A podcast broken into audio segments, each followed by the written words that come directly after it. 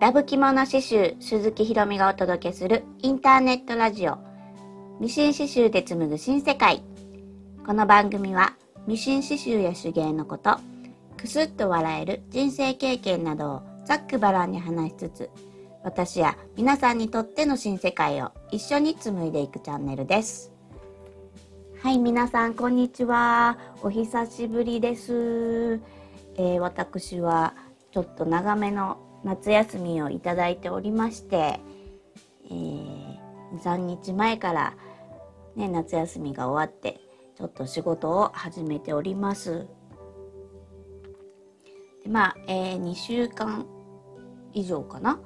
えー、まあ、夏休みっていう形であのもらいましてブログとか、えー、メールマガジンとか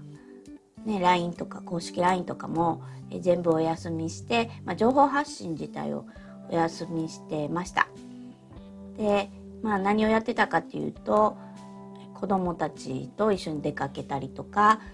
あとは日頃できていない片付けをやってました。あと本とかもねすごい結構読んだりとかとずっと今まであんまりこう見てなかった我慢して我慢してた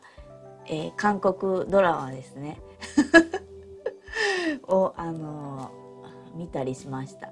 でも韓国ドラマがなんでこう嫌だ嫌かっていうと一回見ちゃうともうそのシリーズっていうかほら、ね、エピソード123とかなってそれをねもう最後まで絶対に見たくなるっていうなんかそういう衝動に駆られるんですよ。だからあの止まらなくなって、徹夜して あのドラマをね見ましたよ。アマゾンプライムで、ね、韓国ドラマとかねあの見れるじゃないですか。それでね夜中一人でね子供たちがね静まってから もう朝のね5時ぐらいまで、うん、見てねでこうああもう見終わったからすっきりして寝たんですけど、ねまあ、休みならではのね過ごし方でしたね。であとはあの、えー、いつもね作業してる部屋があるんですよミシンやったりパソコンやったりする部屋ね。直線ミシンとかも全然こう棚の中にしまってて出してなかったからもうその直線ミシンかけたくてもその棚からいちいち出してえ机の上片付けてセッティングしてっていうその作業が面倒くさいからまあいっかもう今度でみたいなんでずっとねやらなかったりとかして気軽にできなかったんですよね。うん、だからまあそういうのもちょっとね解消しようと思ってすんごい片付けてあの棚とかもずでっかい棚とかも移動して自分一人でですよ移動してちょっとねいらんもんもたくさん捨てて部屋を広く使えるようにねレイアウトを変更しました。またこれをあのー、まあねちょっとあんまりそんな綺麗じゃないからあれやけどほらなんかよく YouTube とかでさルームツアーとかやってるじゃないですか。部屋のね作業している、ね、ミシン部屋とかを見せたりとか自分はどういうところで作業してるとか見せたりするやつ。ああいうのってなんか思わずね見ちゃうからさちょっと私もやってみたいなとか思ってるんですけどもうでもなんかね私基本的に片付けがすごい苦手なんで箱とかを用意して何でもその中に入れる入れて隠しちゃうタイプなんですよ。うん、だからそのルームツアーとかでささこの中を見たいとかなってねえー、じゃあ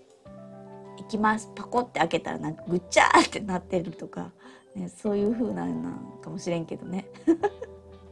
まあまあでもそういうのもね面白いね結局ねああいうのってさ、うん、あんまり人の参考にはねならへんかもしれんけどね。全然綺麗に片付いてないからさ。いや綺麗に片付いてる風に表立っては見えている。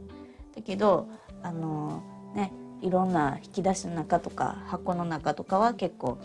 ぐちゃぐちゃに入れてるみたいな。インスタグラムでねやろうかなって。インスタグラムやったらスマホ1個でね大丈夫やからとか思ってます。はい。またやる時はちょっとね公式 LINE とかで 告知したいと思うので、はい、え、よかったらね 見てほしいなと思います。で今日はあの何の話しようかな。まあ最近の私の近況ですね。でその休みの時に本もねいっぱい買ったんですよ。私結構本が大好きであのまあ本って言っても難しいビジネス書とか最近ビジネス書は全然買ってなくてあのそれよりもほらああいうミシン刺繍に関係ありそうなデザインの本とか、ね、下絵に関係ありそうな、ね、塗り絵の本とかさ なんかそういうのを雑多にすごい買うんですよ。でいつも思うんですけどあの日本ってねめっちゃ本屋安いなって思うんですよ。これフルカラーでね雑誌なのにこうね1,000円ちょっとで買えたりとか、ね、高くても2,000円ぐらい、うん、すごいね。紙もいいしね。紙の質感とかもさ、うん、外国の本って、まあ、外国の本ってあのあれでしょまあ私が前昔ねイギリスに住んでた時とか本ってすごい高かったんですよ。うん、だから日本と比べたらっていう感じで日本ってすごいね本がいい本が安く、えー、手に入るっていうかいい本というかあのいろんな本が安く手に入るって思います。だからそういう恩恵をねいろいろ受けてあの私は本が大好きなのもうすぐ買っちゃうんですよ。休みの間中でもう多分30冊ぐらいは 買ったんちゃうかなっていうぐらいねなんか一回買い出したらねあの止まんなくなってきてで買ったらそういう本にまたそのなんとか社っていうね出版社があったらその出版社が出してる他の本みたいなのが表みたいなんでねついてくるじゃないですかこういう本があるこういう本があるみたいなんでまたそういう本のあの情報を見たらあれ？これなんか面白そうとか思ってまた買っちゃうというであのさすがにこう新品、ね、古古いっていうかね23年前の本とか5年前の本とかそういうのはあのできれば中古とかないかなとか思って探しています。アマゾンのねサイト見てると新品の本があってその下に中古本っていうところがね同じ本の中やけど中古本っていうのが出てくるからそこを、クリックして、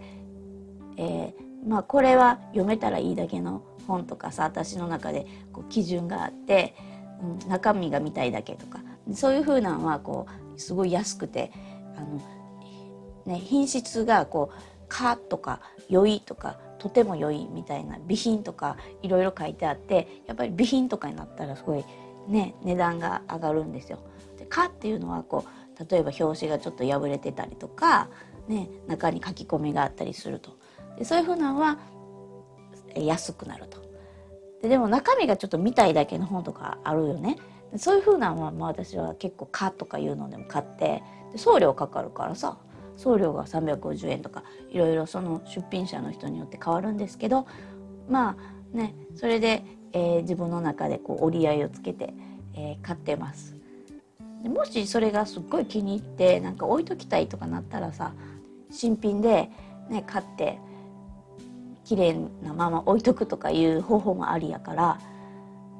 でもとにかくねまず買ってみる、まあ、中本屋さん行って中見れないし、まあ、今時本屋さんでっかいとこも少ないからいざ行ってもないっていうのは多いのでもうネットで買っちゃいますね。でバンバン結構買っちゃうね。中身見えないけどもそれは仕方ないから買っちゃう。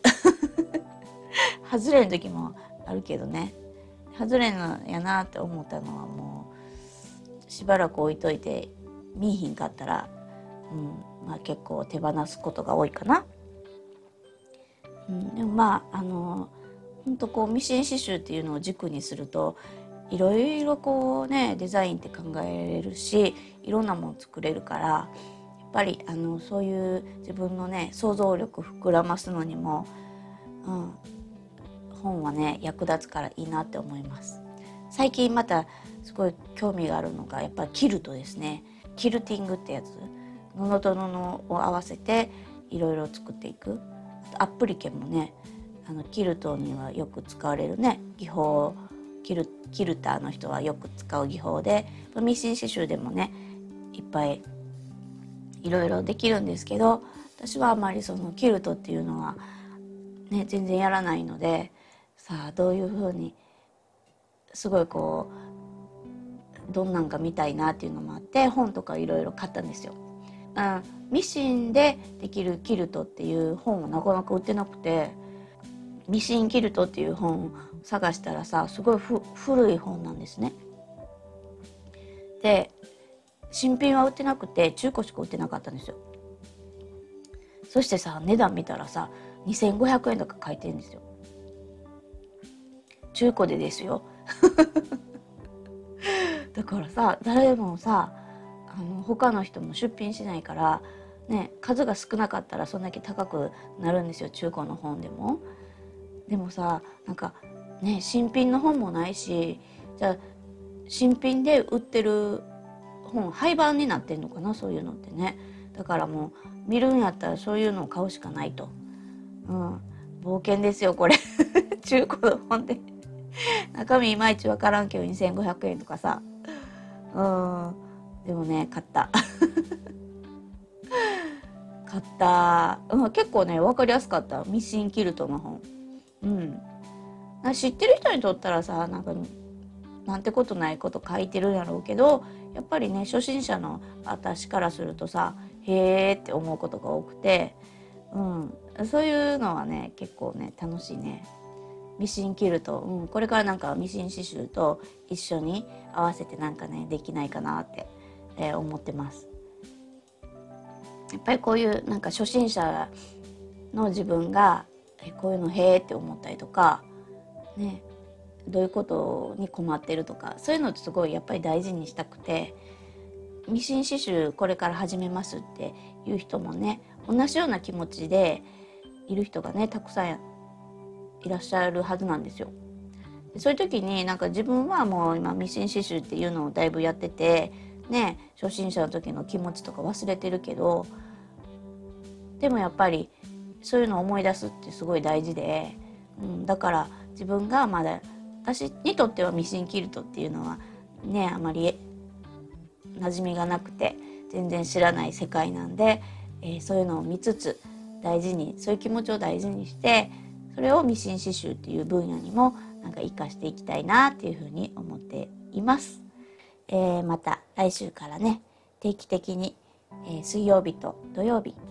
ミシン刺繍で紡ぐ新世界ラジオ番組を配信していきたいと思いますので、えー、またよろしくお願いします。では今日はここまでになります。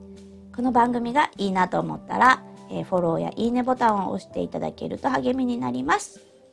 えー、以上、聞いてくださりありがとうございました。またね